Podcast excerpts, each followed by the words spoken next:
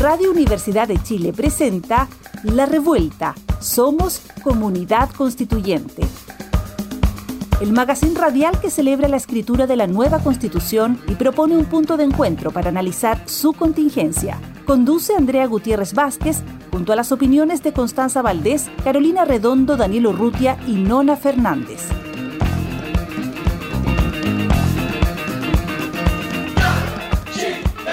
Hola, hola, buenas tardes, ¿cómo están? A todos los radioescuchas, las radioescuchas, ¿cómo están? Estamos en este nuevo capítulo número 13 de La Revuelta y hoy tenemos una sorpresa. La conductora, nuestra querida Andre, tiene el día libre, después de número 13 le dimos vacaciones para que descanse, le mandamos muchos besitos. Y qué semana tremenda hemos tenido. Connie, ¿cómo estás? Bien, ¿y tú? Menos mal que ya es viernes, menos mal que ya es viernes, ha sido una semana y se viene otra semana, así que bien. Y acá nos tomamos la revuelta, pues. le dimos descanso a nuestra conductora y ahora tenemos un conductor, le dimos descanso y nos tomamos todos los espacios. Este es mi momento, es posible, aquí opera el serrucho.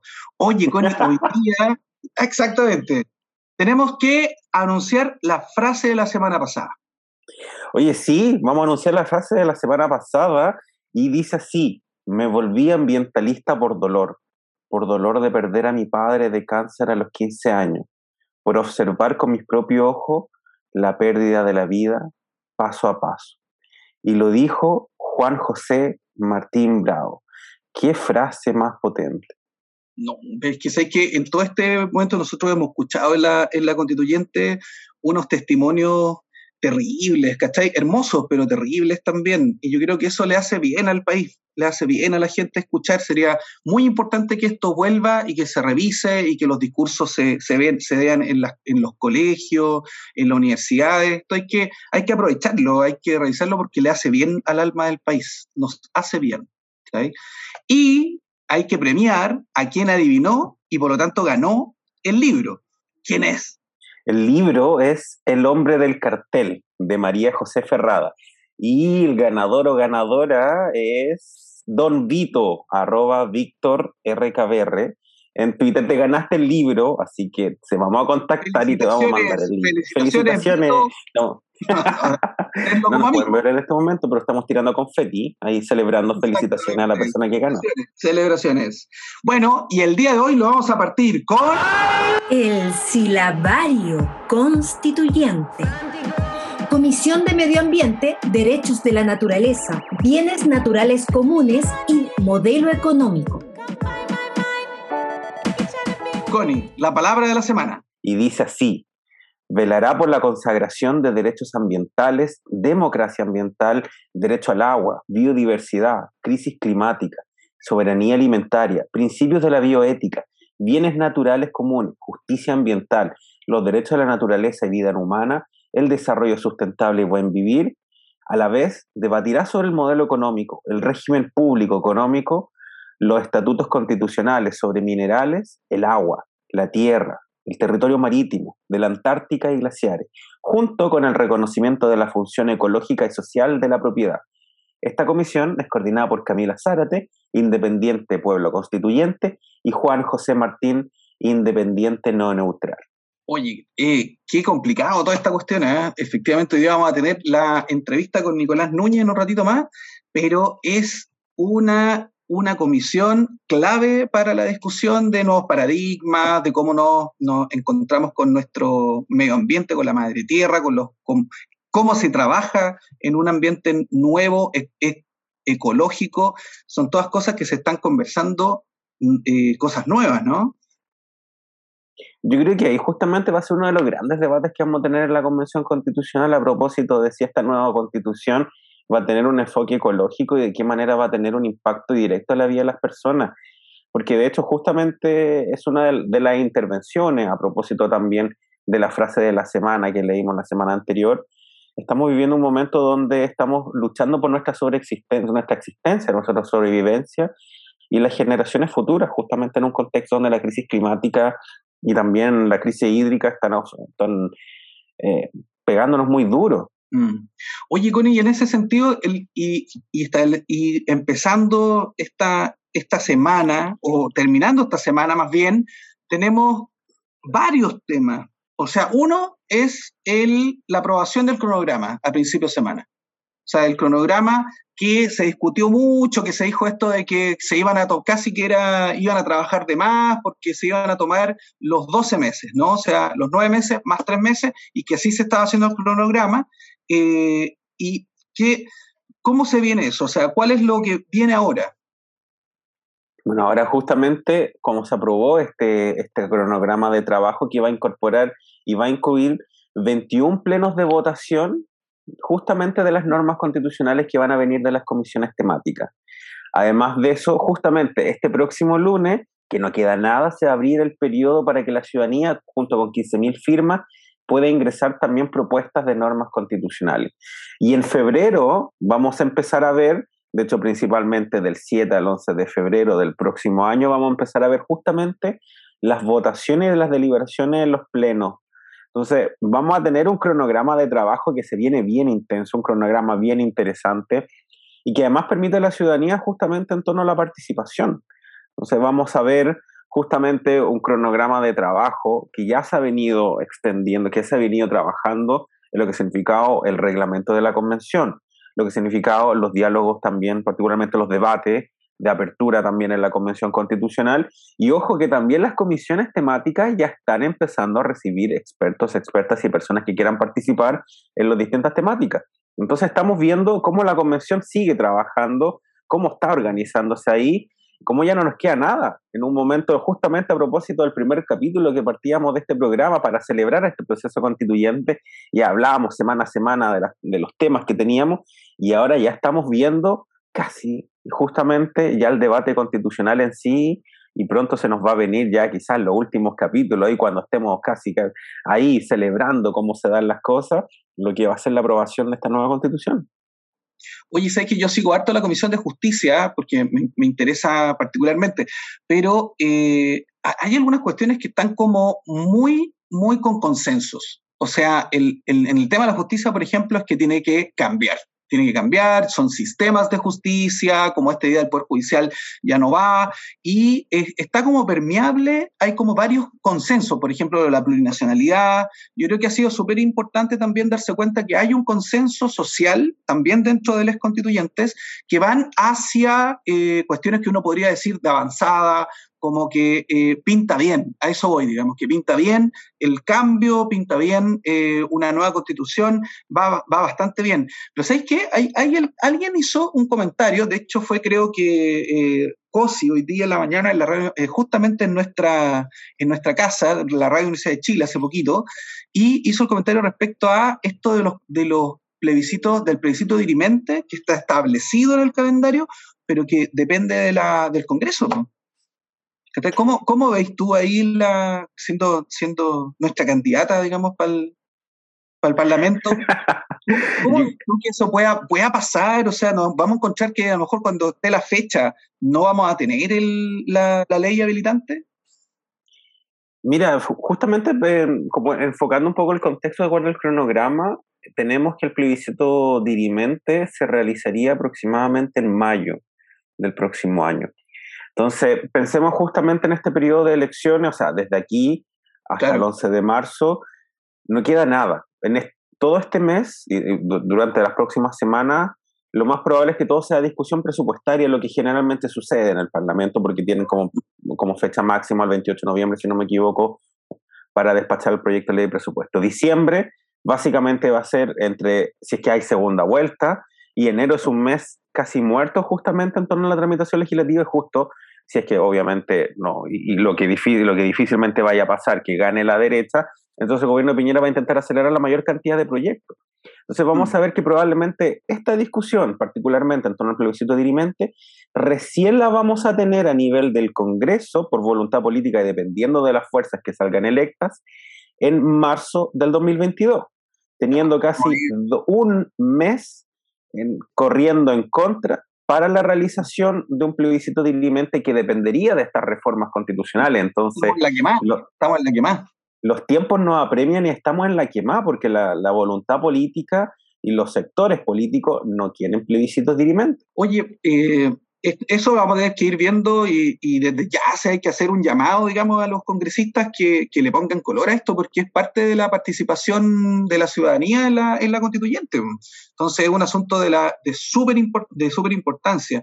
Hay otro punto que pasó en la semana que no podemos, acá en la revuelta, lo hicimos presente, lo conversamos, lo pusimos en nuestras redes sociales, y es lo que está ocurriendo con la militarización del Gualmapu y el asesinato de un Peñi eh, en, circunstancias absolutamente oscuras, digamos, por parte de eh, funcionarios de la Armada. Eh, y ahí hay un punto también que tiene que ver con los, los escaños, cómo los escaños reaccionaron a este, a este asesinato que es absolutamente inaceptable, que tiene visos de ejecución extrajudicial. Entonces es una situación muy, muy, muy complicada. Y ¿Qué opinas tú, digamos, de esta tensión entre los eh, constituyentes y el gobierno en este caso? Porque el, el día ayer justamente se hizo una sesión extraordinaria de, eh, de los constituyentes de escaño reservado, más otras constituyentes, y hicieron una marcha hacia la moneda, marcha bastante multitudinaria, o sea, estaba lleno de constituyentes que estaban ahí eh, y le entregaron, leyeron una, una, carta frente a la moneda. A mí llamó la atención que los dejaron pasar a la moneda. Eso me llamó la atención que no, lo, no hubo golpes esta vez, no hubo zorrillos, sino que los dejaron pasar. Y eh, leyeron la carta frente al palacio y pudieron entregarla. ¿Y ¿Qué opináis con esta situación, Connie? ¿Qué te parece a ti? Mira, la verdad es que estamos en un contexto donde, bueno, declararon estado de emergencia en la zona macrosur, como le dicen, que es el Gualmapu, y donde el gobierno quiere extender este, este estado de emergencia, donde hay una militarización y mientras se escribe esta nueva constitución y se discute la plurinacionalidad, entonces, de hecho, recordemos que justamente al inicio de este proceso constituyente, cuando inició el cronograma, el 4 de julio y todo, de hecho, las primeras propuestas y lo que salió emanado de esta convención constitucional era, en primer lugar, eh, liberar a todos los presos de la revuelta, que podamos contar con un sistema de justicia que se haga cargo de eso. Y segundo lugar, fin a la militarización de Gualmapu. Ya en ese entonces, en julio de este año, ya se estaba discutiendo y nuevamente volvemos a eso y nos da las garantías justamente de una discusión de un proceso constituyente donde lo que quiere la ciudadanía, lo que quiere la participación justamente de las personas también que viven en el Gualmapu, tiene que ver respecto a discutir la plurinacionalidad también en, condiciones pacíficas. Y lo que vemos es justamente lo contrario, la militarización, lo que significa también la violencia en contra de, de comuneros mapuches, ya hemos visto estas ejecuciones lamentablemente cada día como si fueran, como si fueran casi cosas cotidianas. Carabineros, lo que hace principalmente también la fuerza, básicamente es atentar contra la vida de las personas, incluso la integridad de, niños, niñas, adolescentes, lo hemos visto en muchas ocasiones. Entonces, desde ese punto de vista me parece muy grave y, y, casi quizás de, de, como si fuera una película de terror que se naturalice que la violencia en contra comuneros mapuches es algo del día a día. Y me preocupa que eso, de qué manera impacta también el proceso constituyente, porque los medios de comunicación, que sabemos quiénes los concentran económicamente, quiénes manejan el poder, también festinan con estas noticias. El otro día diciendo que estaban, los comuneros estaban armados hasta los dientes, que no eran ni siquiera personas pertenecientes al pueblo mapuche, y también difunden esas mentiras respecto a que casi de la destabilización del país, que el proceso constituyente, que por eso no tenemos que tener plurinacionalidad. Entonces, la derecha los medios de comunicación van a buscar cualquier excusa también y, crear cualquier noticia, justamente para también desestabilizar el proceso constituyente y afectar justamente a nuestras primeras naciones. Sabes que yo creo que ahí hay un, hay un punto que nosotros tenemos que hacer, esta, denunciar estos temas en relación a, muy claramente, ¿ah? porque de que esto de que los militares salgan a la calle con armas largas, es una situación absolutamente intimidante para todos, para todos. Entonces, un amigo que iba pasando el fin de semana entrando a Curacautín me mandó un video eh, de un control de carabineros. Claro, Carabineros le pide, porque lo grabó, lo grabaron en el auto, Carabineros le pide los documentos del auto, pero atrás estaban unos locos con así, armados Robocop, con unos fusiles eh, gigantes, ¿cachai? Una cara de muy pocos amigos. Entonces, Oye, pero si hay un control vehicular, ¿cachai? Es como para entrar una cuestión, entonces es súper compleja esa situación y yo te voy a hacer el contrapunto. Uno de los países más violentos del mundo es Honduras, ¿cachai? Yo viví en Honduras un año mientras estuve como miembro, como juez internacional anticorrupción en Honduras. Y ahí la cuestión es, es de verdad, Connie, es de verdad, ¿cachai? Andan todos armados. Pero ¿sabéis qué? Una de las cosas que se preocupa mucho a la gente es que no anden, no anden militares ni policía con armas largas. ¿Cachai? Con armas largas en, en, sectores, sobre todo sectores residenciales, donde hay niñes, ¿cachai? O sea, no, tratan de hacerlo, tratan de hacerlo en esas situaciones. O sea, yo no creo que podamos estar, o sea, en ningún caso estamos peor con Honduras, eh, hay que reconocer que hay situaciones complejas, pero la militarización no es la solución es el agravamiento del problema.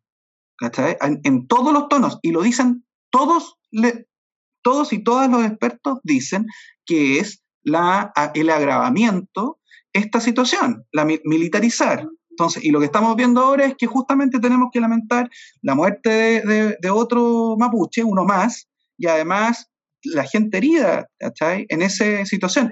O sea, el video de, la, carretera que muestra a un militar disparando por encima del auto, eso, eso es, es incontestable. O sea, es incontestable. Entonces, ¿por qué? Si las armas las militares no están entrenados para el orden público. Y por eso los, los ¿cómo se llama? ¿De qué se, ¿Para qué se entrenan los militares? Para matar gente. Si eso es lo que hacen. Entonces estamos soltando a los lobos en, dentro, entre medio de la oveja, eso no puede ser. ¿Cachai? Porque uno puede estar, puede respetar al ejército, a la armada, en sus funciones, pero son funciones que tienen que ver con otra cosa, no con el orden público. Porque es peligroso andar con fusiles cargados entre medio de las personas. ¿Cachai? Y eso es una cuestión que eh, hay que decirlo y hay que, hay que pedirle y exigirle a los congresistas que no aprueben la continuación del estado de emergencia. A propósito de eso, cerrando un poquito la idea a propósito de los constituyentes, mucha gente, yo me he pasado mucho en el territorio, mucha gente se queda con la noción de que los constituyentes se meten mucho en la, la coyuntura política. Yo creo que es súper importante precisar que la, la coyuntura política, el proceso constituyente, es la que le dio nacimiento y los y mm. las constituyentes no pueden desmarcarse de lo que sucede en Chile cuando están redactando una nueva constitución, porque de hecho el mandato, justamente lo que exigieron las personas en las calles, era que no se encerraran, que vieran la realidad de Chile mientras estaban trabajando, que es contrario a lo que pasó y lo que está pasando en el Congreso, que se encierra a legislar, pero no mira lo que está pasando en Chile. Mm. No, tienes, tienes toda la razón. Y ahí hay una, el, el hecho de, la, de, escribir la carta y salir a marchar, yo creo que es, una, es un escenario necesario. O sea, es un escenario necesario que los constituyentes justamente no suelten la mano del, de los pueblos. Hasta ahí que puedan escuchar. Y por eso las semanas territoriales que tú decías que están ya asignadas en el cronograma aprobado son tan relevantes que se sienten a escuchar con las personas, los, en cabildos, que eso concurra, el plebiscito dirimente, por favor, es muy necesario que se apruebe en el Congreso, o sea, es, es urgente que se haga lo antes posible y que podamos tener este proceso lo más abierto, lo más de cara a la ciudadanía y con la mayor participación posible, porque eso es lo que le va a dar legitimidad al proceso constituyente. El encerrarse justamente lo que haría sería hacer una, una especie de cocina constitucional que no están los tiempos para esas cosas. Pues, no, definitivamente. De hecho, sería justamente el disparo en los pies lo que colocaría el clavo en el ataúd de un proceso constituyente que puede haber sido muy bonito. La desconexión de la convención con la ciudadanía. Sí, pues lo importante es que no ha sido así.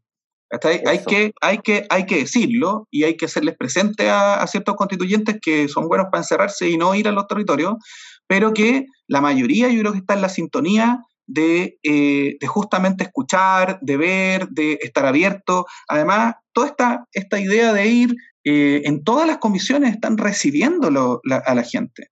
Y eso es súper importante porque en principio a lo mejor uno podría decir, ¿sabéis qué? Nosotros vamos a sentar, este es nuestro mandato, pero a lo mejor no era, no, no, no era necesario, entre comillas, poder decir, oye, ya nosotros tenemos el mandato, ya no es necesario escuchar porque ya veníamos, ya tenemos un mandato.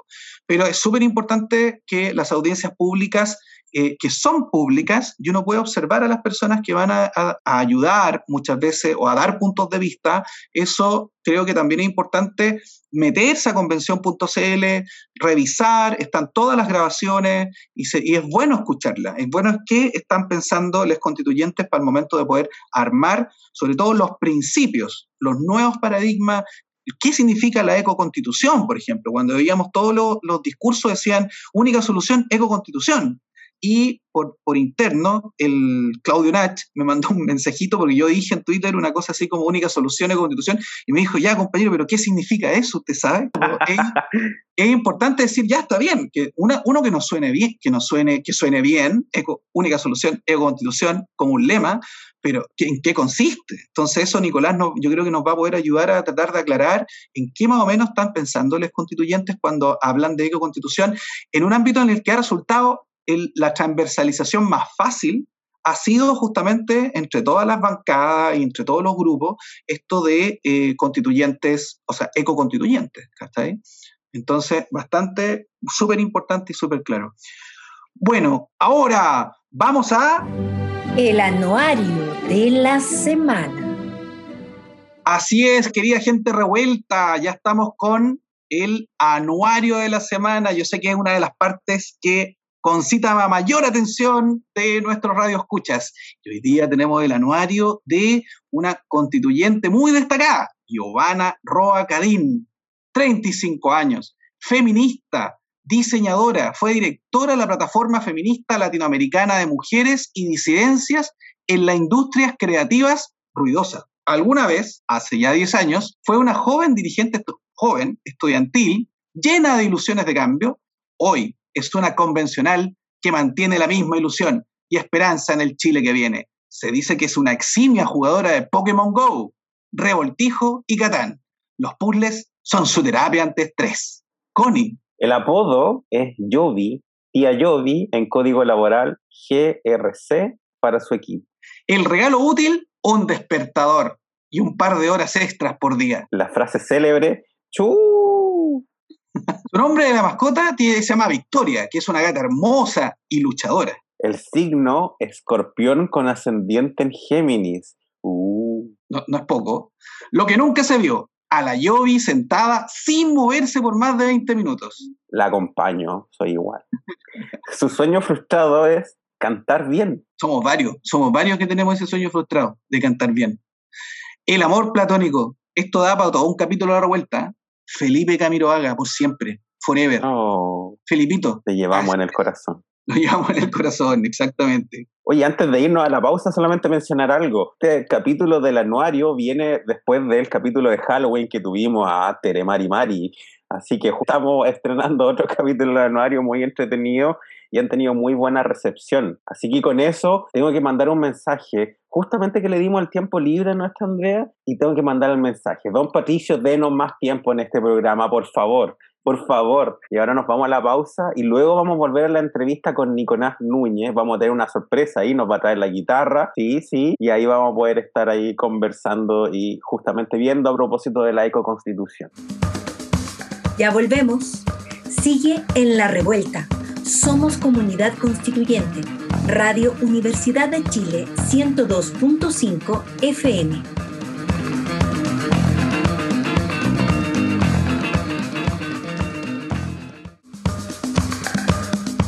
La Revuelta.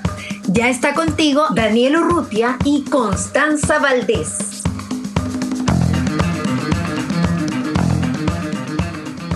Volvimos de la pausa, chiquilles. Estamos acá con un increíble invitado, la verdad que uno de los constituyentes que se destacó en el discurso. Entonces tenemos acá a nuestro querido amigo Nicolás Núñez. Nicolás pertenece a la Federación Regionalista Verde Social, Apruebo Dignidad, es abogado de la Universidad de Talca, parte de su ejercicio profesional lo ha dedicado a patrocinar y representar agrupaciones medioambientales, ecológicas, sindicatos y grupos intermedios presentó un recurso de protección que junto a la comunidad de la Estrella y logró suspender la construcción de una planta de agrosuper en dicha localidad. Se define como ecologista, regionalista, contrario al TPP-11, apoya un Estado federal con un Congreso unicameral. Nicolás, bienvenido a La Revuelta. Hola, hola, ¿cómo están? Oye, qué bueno el nombre del programa, La Revuelta, me, me gustó. Y bueno también la, la, la reseña. Nicolás, agradecerte por estar acá. Eh, así que feliz de tenerte acá justamente en, un momento donde estamos ya a puertas de, iniciar todas las discusiones de los contenidos de la, de la Convención Constitucional. Así que estamos expectantes y justamente revueltos y revueltos. Exactamente, y revueltes. Nicolás, tú perteneces a la Comisión de Medio Ambiente de la Constituyente, ¿cierto? Y sabes que una de las primeras cosas que conversábamos de, de que nos asalta esta situación es cuáles son los paradigmas o sentires distintos que existen dentro de la constituyente respecto a medio ambiente y desarrollo. O sea, cómo está la correlación de fuerza y también qué es la ecoconstitución, por favor. Mira, eh, la verdad es que hay, es un intento y un esfuerzo por salir de las lógicas en las cuales se tienden a agrupar eh, las entidades dentro de la convención, que normalmente son por principio, ideología eh, o partidos políticos, ¿ya? Entonces, el primer avance en correr esa línea para poder organizarnos de otra forma es los ecoconstituyentes, que responden más bien a una lógica de sobrevivencia, así como que ya se está acabando el mundo, hagamos algo, y ahí se forma lo ecoconstituyente que es como una especie de bancada transversal. Eso, eso es súper interesante el tema de la transversalidad para justamente salirse de los bloques. Exacto, entonces lo primero que sale de los bloques es lo ecoconstituyente y presentamos un montón de indicaciones que fueron aprobadas incluso por buena parte de la derecha tengo dos opciones, no sabían lo que estaban votando o verdad dijeron, sí, esta cuestión me suena bien y votaron a favor. La primera es una posibilidad. Es una posibilidad bastante cierta.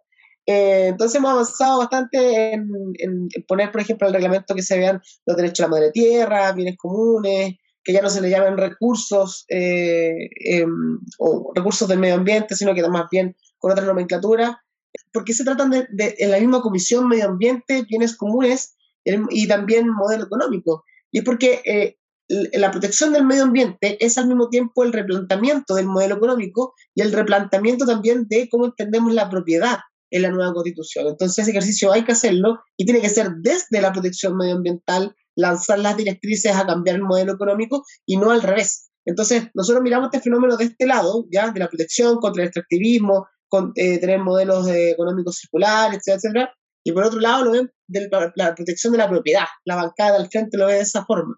Entonces, por eso está eh, configurada de esa forma la, la, comisión, ¿ya? Y también tenemos em, enlaces transversales que están haciendo la pega de ir viendo en cada una de las comisiones cosas que no se repitan. Entonces, la Comisión de Medio Ambiente es transversal a muchos otros tópicos, a derechos fundamentales, a modelos de Estado y gobierno. Entonces, eh, es una comisión que se va a mover harto. Oye, una, una pregunta de, aclaración respecto al, modelo de desarrollo. ¿En qué están pensando? O sea, porque ponte tú, yo pienso en las, en, al ponernos al tiro duro, en las forestales. En las forestales monocultivo. Entonces, que tu zona está lleno de, hectáreas y hectáreas, digamos, de pino, eucalipto. Entonces, que además en toda la zona central se destruyó la agricultura tradicional porque se compraron los terrenos y empezaron a plantar pinos como locos y se acabó la situación. Entonces, ¿cuál es la, cuál, ¿en qué están pensando los constituyentes, constituyentes? ¿Para dónde va la micro? ¿Para dónde va el, la microeléctrica? La microeléctrica. Mira, la verdad es que tenemos que replantearnos, recién lo dije, eh, una economía circular, pensar en que las cosas no son infinitas, tenemos que también tener em, circuitos de comercialización corta. Yo no sé por qué San Fernando, una señora que vive 10 minutos en mi casa, vende lechuga y se la vende al Totus, la manda al Totus en Santiago y el Totus la manda de vuelta acá al centro San Fernando para que comprar lechuga. Si así que podría ir 10 minutos a comprar la lechuga directamente a la señora. Circuitos cortos de circulación que son mucho más ecológicos. Los monocultivos, como tú decías también, acá los pinos, los eucaliptus se han tomado la zona eh, y cada vez tenemos ese tipo de acción que acidifican el suelo, seca las napas subterráneas. Pero también hoy día estábamos conversando, por ejemplo, con la Asociación Nacional de mm, Ingenieros Agrónomos y claro, existe también un tipo de monocultivo y otros tipos de monocultivo. Está, por ejemplo, el monocultivo de la uva, ya que produce vino, eh, que tiene que tener también una condicionante ecológica para que sea un bio vino, como decir hoy día, o orgánico. A lo mejor Eso sí no puede estar en cuestión, no, no nos podemos quedar sin vino. Exactamente, yo soy de Cochego, entonces cuando me tocaron el vino y dije, en realidad, claro, sí, también es un monocultivo, claro, es un monocultivo, entonces de repente acá tenéis que te apelar los cerros para plantar vino, entonces no. Entonces, está el monocultivo y el monocultivo y el monocultivo. No es lo mismo. no es lo mismo. Entonces, hay que diferenciar también. Entonces, hay ciertos sectores de producción que eh, van a haber muchas personas, más que esa pistola, que van a decir como, saquemos esta cuestión, se termina, se acaba. pero por otro lado también hay que ser bastante conscientes en que no podemos pitearnos en la economía. Podemos modificarla, podemos reformarla, podemos tener un, un nuevo sistema económico que sea verde, que sea ecológico, pero hay ciertos rubros que tienen que tener sus limitaciones. Y eso se va a hacer también modificando no solamente al derecho, no solamente consagrando y asegurando el derecho a vivir en un medio ambiente sano y equilibrado, ya no libre de contaminación, sino que también en cómo influimos dentro de la orgánica, de cómo se organizan las instituciones administrativas de carácter medioambiental en Chile, porque hoy en día todavía dependen del Poder Ejecutivo, del Presidente de la República, no son neutras, no son imparciales. Entonces, en las resoluciones de calificación ambiental tiene injerencia el Poder Ejecutivo a través de su CEREMI en ciertos lugares, entonces eso no puede ser. El sistema de evaluación ambiental, la ley 19.300, tiene que cambiar completamente la institucionalidad administrativa de evaluación y eso tiene que venir dado una directriz desde la nueva constitución que va a tener claramente un componente verde y ecológico, no hay ninguna duda hoy en día de que la nueva constitución va a ser verde, va a ser feminista, va a ser descentralizada, esos temas tan, tan instalados, tú veis cuando tú ves más o menos el grueso de, los constituyentes, están a favor de dichas, de dichas cosas. Entonces, el tema es cómo nos organizamos y cómo nos ordenamos. Yo quiero meter un poquito la cuchara a propósito de justamente uno, justamente uno de los temas que está dentro del, del contexto que estamos viviendo que tiene que ver respecto al TPP-11. Y justamente preguntarte cómo ven la influencia del TPP-11 o la discusión que pudiera llegar en algún momento, justamente también por los cambios en la presidencia del Senado y también los contextos políticos, cómo pudiera afectar eso al proceso constituyente, porque cada cierto tiempo empieza justamente resurgir nuevamente manifestaciones en contra del PP, TPP-11, pero muchas veces la gente no tiene mucho conocimiento respecto a cómo podía influenciar negativamente justamente la redacción de esta nueva constitución. Sí, absolutamente. De hecho, la convención sola no basta. Necesitamos diputados, senadores y presidentes de la República que tengan, eh, que piensen en clave constituyente para los grandes y profundos cambios que necesita Chile. Por eso es muy importante, todo vinculado ahí, ojo con las próximas eh, votaciones. ¿Ya? No sé si puedo aquí como decirlo abiertamente, así que voy a mantenerme neutral porque no sé para qué lado no voy a decir ni candidato ni nombre de nada, pero sí. No, póngale nomás, aquí nos mojamos, el, nos mojamos. póngale. Escucha, diga, que, diga que vote por la CONI. La Prodignidad, ya, eh, de la Federación Regionalista Verde Social, porque está dentro de la Prodignidad, está el Partido Comunista y el Frente Amplio, que son los más conocidos, pero nosotros estamos al medio, somos como el jamón del sándwich, ¿cachai? Somos un partido chiquitito que somos como el jamón del sándwich, y yo cada vez que converso con el PC y con el Frente Amplio, digo, está bien, somos jamón del sándwich, pero sin el jamón, el sándwich es un pan pelado, no va mijo, así que para que nos tomen más, más, más, respeto, más respeto. Toda esta cuestión verde al tanto el programa cuando era de Chile Digno y ahora el programa presidencial que lleva también Boric con la descentralización también y todo. Y creo que ha sido bastante bien recogido, entonces es importante. Por otro lado, ¿por qué lo digo? Porque también es importante hacer el símil y la evaluación. Tenemos un presidente hoy día, de facto, que le ha puesto urgencia no sé cuántas veces al TWS, sin embargo, Chile fue uno de los, países que impulsó el Tratado de Escazú con Michelle Bachelet y, y andaba a todos lados con el Tratado de Escazú, que habla efectivamente de participación ciudadana en materia medioambiental de carácter vinculante y no consultiva como está solamente en el día, en el día de hoy, la 19.300, y que ahí quedó descansando y no se aprobó nada y al TPP-11 se le pone, eh, se le pone urgencia. Por otro lado, tenía un candidato presidente nefasto, uno medio ruso así de ojos celestes, que eh, por otro lado hace gárgaras con el patriotismo, hace gárgaras con la República y los patriotas y el patriotismo y papá y Chile y mejor nación, y resulta que el TPP-11 aparte, de todas las cosas que hace, es entregarle soberanía a tribunales arbitrales extranjeros internacionales para que decidan en materia vinculante chilena, no solamente en materia medioambiental, sino que también en propiedad de la semilla, y también yo me dedico al derecho laboral, también incluso en los contratos laborales que tienen eh, los trabajadores con ciertas empresas internacionales eh, que estén amparadas por el eso también se puede meter. Entonces, estamos, e-, ese, ese, ese, sector que hoy día lleva un candidato presidencial, que hace tanta gárgara con la palabra republicano y con la soberanía y la libertad, le entrega y se subyuga a través del TPP-11 a, tratado, a, a tribunales internacionales. Entonces, hay una clara, una clara contradicción. Entonces, no da lo mismo por qué votar en estas eh, elecciones, sobre todo en materia medioambiental, porque no nos estamos jugando aquí no sé, no estamos jugando un tema baladino, estamos jugando la existencia y la sobrevivencia de la humanidad propiamente tal, ¿ya? Entonces, es importante hacer, el, hacer, hacer que, el, que, que tú votáis piense en clave constituyente y piense en clave de eco-constitución. Oye, Nicolás, ¿qué vamos a hacer cuando una transnacional del cobre, por ejemplo, eh, o una canadiense como una Barrick Gold gigante, eh, ponga la plata encima para romper un, un glaciar como lo siguen intentando ser en Pascualama? Mira, tiene que ver, como decía al principio, con la, cómo nos replanteamos la propiedad. Hoy día existen ciertos, me está hablando un contrato, pero voy a llegar a ese punto. ¿Por qué tenemos que replantearnos la propiedad? La propiedad tú la puedes clasificar de dos formas, la propiedad sobre las cosas que son físicas y la propiedad sobre las cosas que son inmateriales o metafísicas, ¿ya? Entonces, sobre lo que es físico, no, tenemos que crear nuevos límites al dominio o propiedad. Dice el 94, el derecho de dominio, el derecho real, que se tiene sobre una cosa sin respecto a determinada persona. Entonces, hoy día, por ejemplo, existen limitaciones a la propiedad. La servidumbre, el usufructo, el uso de habitación, son limitaciones al dominio. Tenemos que crear nuevas limitaciones al dominio para el que sea dueño de un cerro, por ejemplo, el día de mañana venga y pesca, el, bosque esclerófilo y lo corte entero y te ponga una, una cacha de pato. Porque hoy en día con la actual legislación lo puede hacer porque tiene la capacidad de uso, goce y disposición. ¿Ya? Claro que sí. Eso también aplica para, para los glaciales, aplica para, para, otras cosas.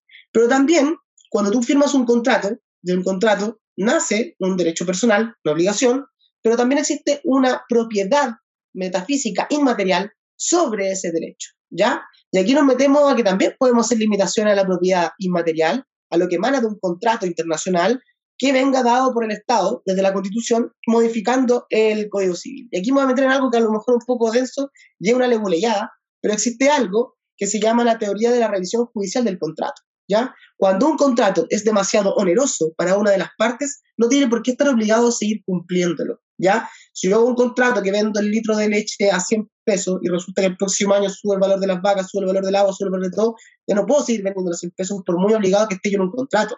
Entonces, la teoría de revisión judicial del contrato le entrega la posibilidad a los tribunales de cuando se vuelve demasiado injusto un contrato de su cumplimiento, poder romperlo, ¿ya? Porque hasta el día de hoy no existe esa posibilidad. Y no se va a caer el mundo, no se va a desbaratar la economía, no va a pasar nada con eso, sino que simplemente se le da la posibilidad a un órgano a que revise, a que si se firmó un contrato internacional, a que, oye, no, aquí tú no puedes venir a sacarme este glacial porque resulta que nosotros tenemos límites a la propiedad establecidas en la nueva constitución, por lo tanto no te puedes pillar el glacial. ¿Cachai? Sí, pues, oye, Nicolás, pero tú tomaste un tema que a mí me interesa harto porque tú sabes que yo soy juez. Pues, dice, tú dices, oye, la teoría de la revisión judicial de los contratos. Ya, pero no tenemos un ecotribunal, pues. no tenemos ecojueces, ¿cachai? Tenemos jueces neoliberales. No sabía que, que, que eres juez, pero bacán. Hoy en día ni siquiera existe esa teoría reconocida ampliamente en Chile, ¿ya? No, no existe esa posibilidad. Y tenemos hoy día eh, tres, cuatro tribunales ambientales en el país, no tenemos más que eso, ¿ya? Que no pertenecen al Poder Judicial. No, pues no pertenecen, pues. Son como una especie de híbrido entre administrativo, pero toma sanciones, es como, es como la Tesorería General de la República, que de repente es un órgano administrativo y después de repente te embarga, así, una cuestión muy rara. Entonces, es una cuestión híbrida que está allá, pero necesitamos organizar primero, geográfica y políticamente hablando, distintos los territorios, organizarlos por cuencas, ya, por macrozonas o biozonas o ecozonas, y al mismo tiempo tener más tribunales, también que sean de carácter ambiental, pero de verdad, que sean de verdad y que sancionen y que sea cumplible y que no sea solamente una especie extraña ahí como administrativo para que puedan también aplicar estas nuevas, eh, la teoría de revisión judicial de contrato, por ejemplo, en el caso de un contrato de derecho internacional público. ¿entendés? Claro, porque el, el, el, punto es encargarle a los tribunales, a los mismos tribunales que tenemos ahora, eh, que hagan una revisión ecológica de este tipo de situaciones, vamos condenados al fracaso. Exacto. De hecho, a mí me pasó en litigación medioambiental, bueno, lo más cerca que tenía era presentar recursos de protección en contra de AgroSuper por eh, la situación de la estrella. Llegamos hasta la Corte Suprema, nos dieron la orden de no innovar y estuvo parado como cuatro años el, el, el proyecto de la planta AgroSuper, que ya tenía siete resoluciones de calificación ambiental y el tribunal ni siquiera nos pescó el efecto sinérgico que hay con respecto a ese territorio, porque hay siete resoluciones de calificación ambiental. ¿Qué es lo que hacen las empresas hoy en día en Chile? Por eso es importante sacar esto del Poder Ejecutivo y que no dependa de ellos. Agarran un proyecto grande, lo dividen en puros proyectos chiquititos, que son coetáneos unos con los otros, y obtienen siete resoluciones de calificación ambiental por declaración de impacto ambiental y no por estudio o evaluación de impacto ambiental. Entonces, agarran una cuestión grande y te lo dividen en pedacitos chiquititos para que las exigencias de la 19.300, número 11, 11, sean menos y poder saltarse esas exigencias que ya son mínimas incluso. Entonces, mientras no tengamos la reforma, que sea un órgano autónomo, que no dependa del Ejecutivo, que tengamos tribunales de verdad, con competencias de verdad en materia medioambiental, eh, y también tengamos una administración distinta, entendida desde el punto de vista de las cuencas, unas, unas biozonas o unas ecozonas, no va a pasar nada. Entonces eso se puede hacer desde la constitución dando las directrices para que las leyes abajo se adecuen cada una a, a, ella. ¿Me entiendes? Buenísimo. Connie, tú querías hablar. Sí, justamente que tú hablabas muy rápido, Dani. eh, oye, sumando un tema justamente a propósito de, del enfoque de bienestar y, y, todo lo nuevo que justamente estamos discutiendo, de hecho, por primera vez que se empiezan a discutir con tanta, no solamente con tanta profundidad, sino con tanta frecuencia. De hecho, en el Congreso es bien lamentable que en general cuando se habla de justamente del medio ambiente, bueno, todavía sigue la tesis del medio ambiente libre de contaminación, un medio ambiente sano, todavía se sigue hablando justamente en torno a si prohibir o no justamente el rodeo, las carreras de galgo y muchas ocasiones tampoco consiguen el quórum determinado. Entonces, hay justamente una propuesta que se levantó muchas de las organizaciones sociales en el proceso constituyente, antes de, de, por supuesto, la elección, que tenía que ver con reconocer en la nueva constitución a los animales no humanos como seres sintientes. De hecho, fue como un, compromiso en general que se, que se firmó por muchos candidatos y candidatas. Y quería preguntarte respecto a eso, cómo, cómo lo ven también, porque justamente en esos temas va a haber probablemente también un, un, rechazo por algún sector, no solamente en torno a lo que significa el rodeo, sino también lo que significa la industria del consumo de la carne. Buena pregunta. Buena pregunta porque mira, donde soy yo, en Colchagua, el otro día se hizo una marcha en San Vicente, llegaron 3.000 personas apoyando el rodeo. 3.000 caballos. Wow. ¿No te creo? En Santiago te va a agarrar con unos manifestantes que andan con escudos amarillos y unas macanas. Pero aquí te va a agarrar con unos guasos que andan con chicote y con caballos. Entonces, es otra cosa acá ir a agarrarse con, con, con los manifestantes de la otra área. Pero sí, eh, si se hace un cabildo, a mí igual me llama la atención qué pasa si, se, si hay, tenemos cabildos vinculantes, se hace un cabildo acá en el 16 y sale algo de ahí. Yo sé que no es materia constitucional, pero sí sirve como para ejemplificar con respecto a aquello.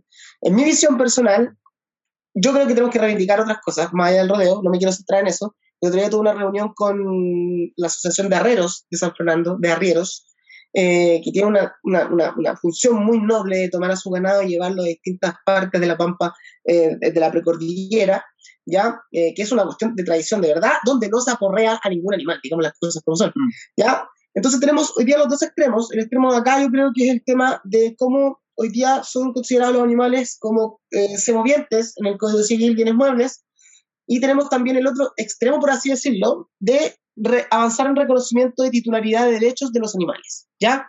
Y en entre medio tenemos reconocer y avanzar en sintiencia, creo que es la palabra, o que sientan, mm. reconocer que los, seres, los, los, animales humanos, no humanos, son seres sintientes. Ya entonces, en todo ese espectro, creo que se va a mover la discusión y es importante que haya opinión de la ciudadanía, participación ciudadana.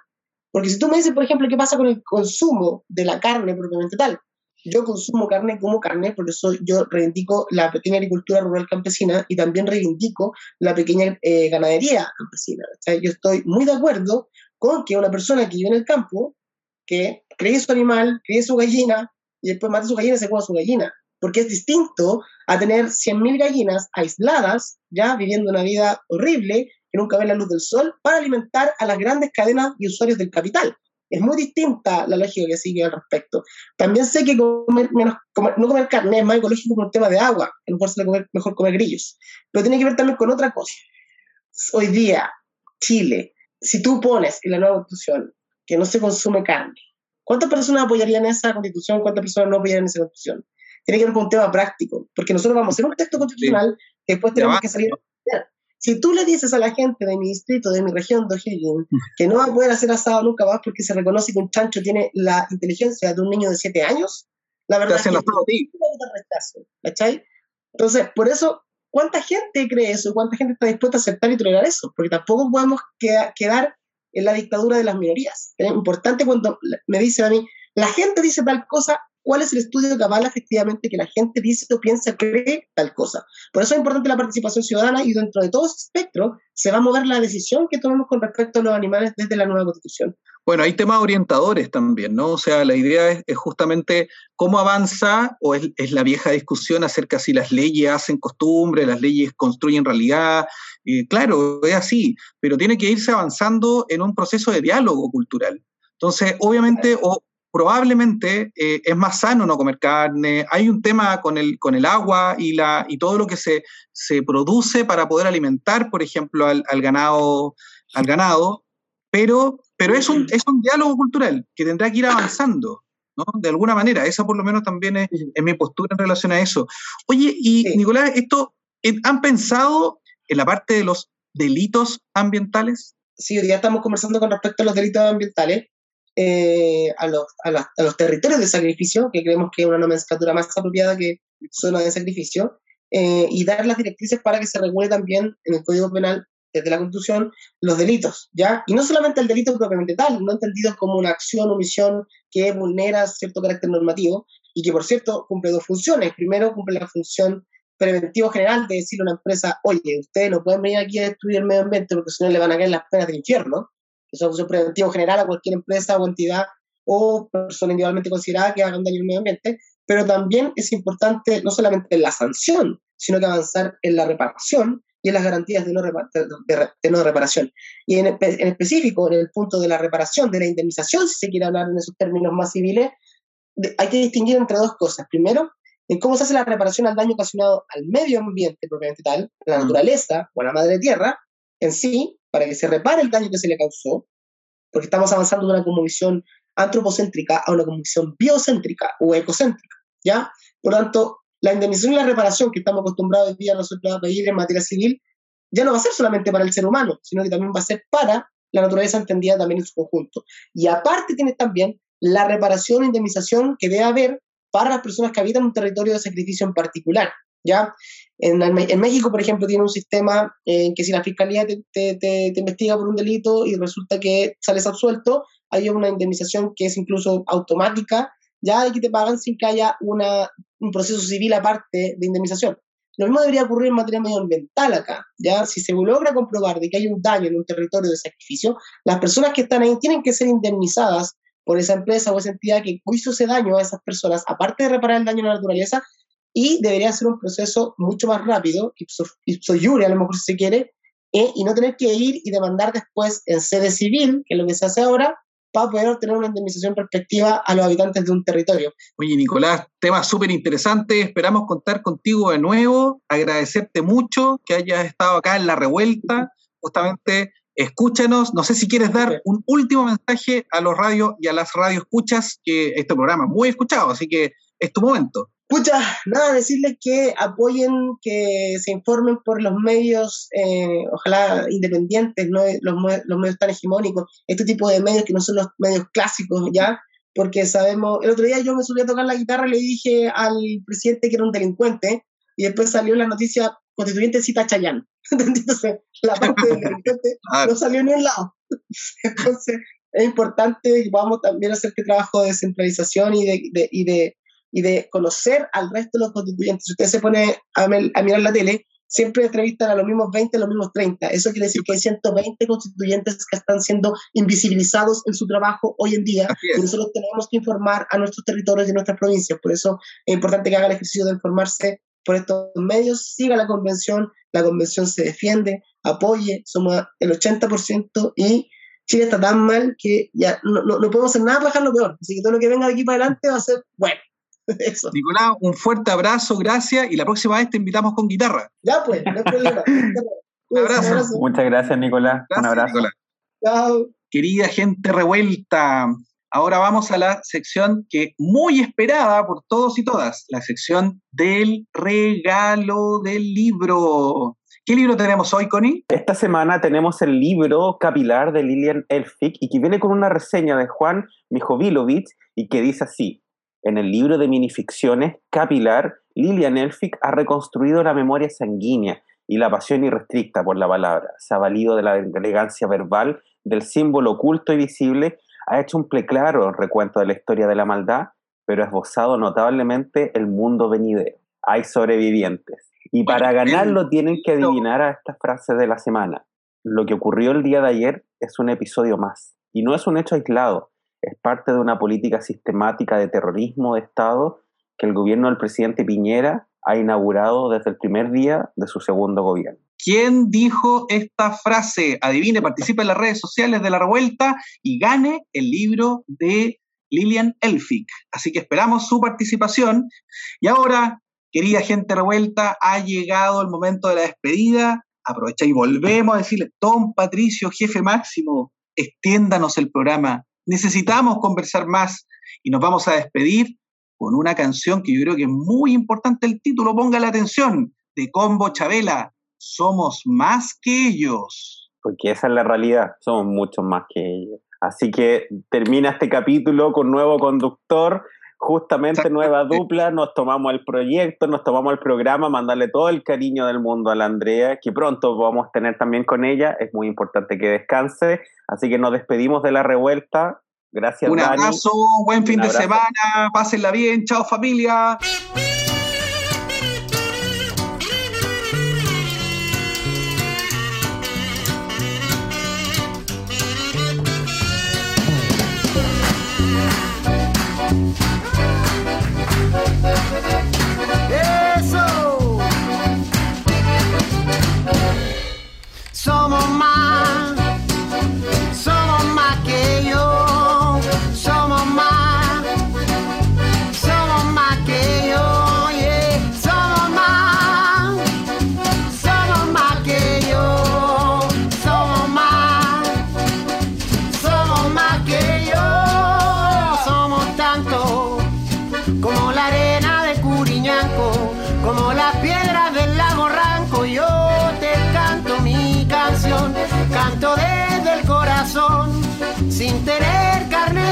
De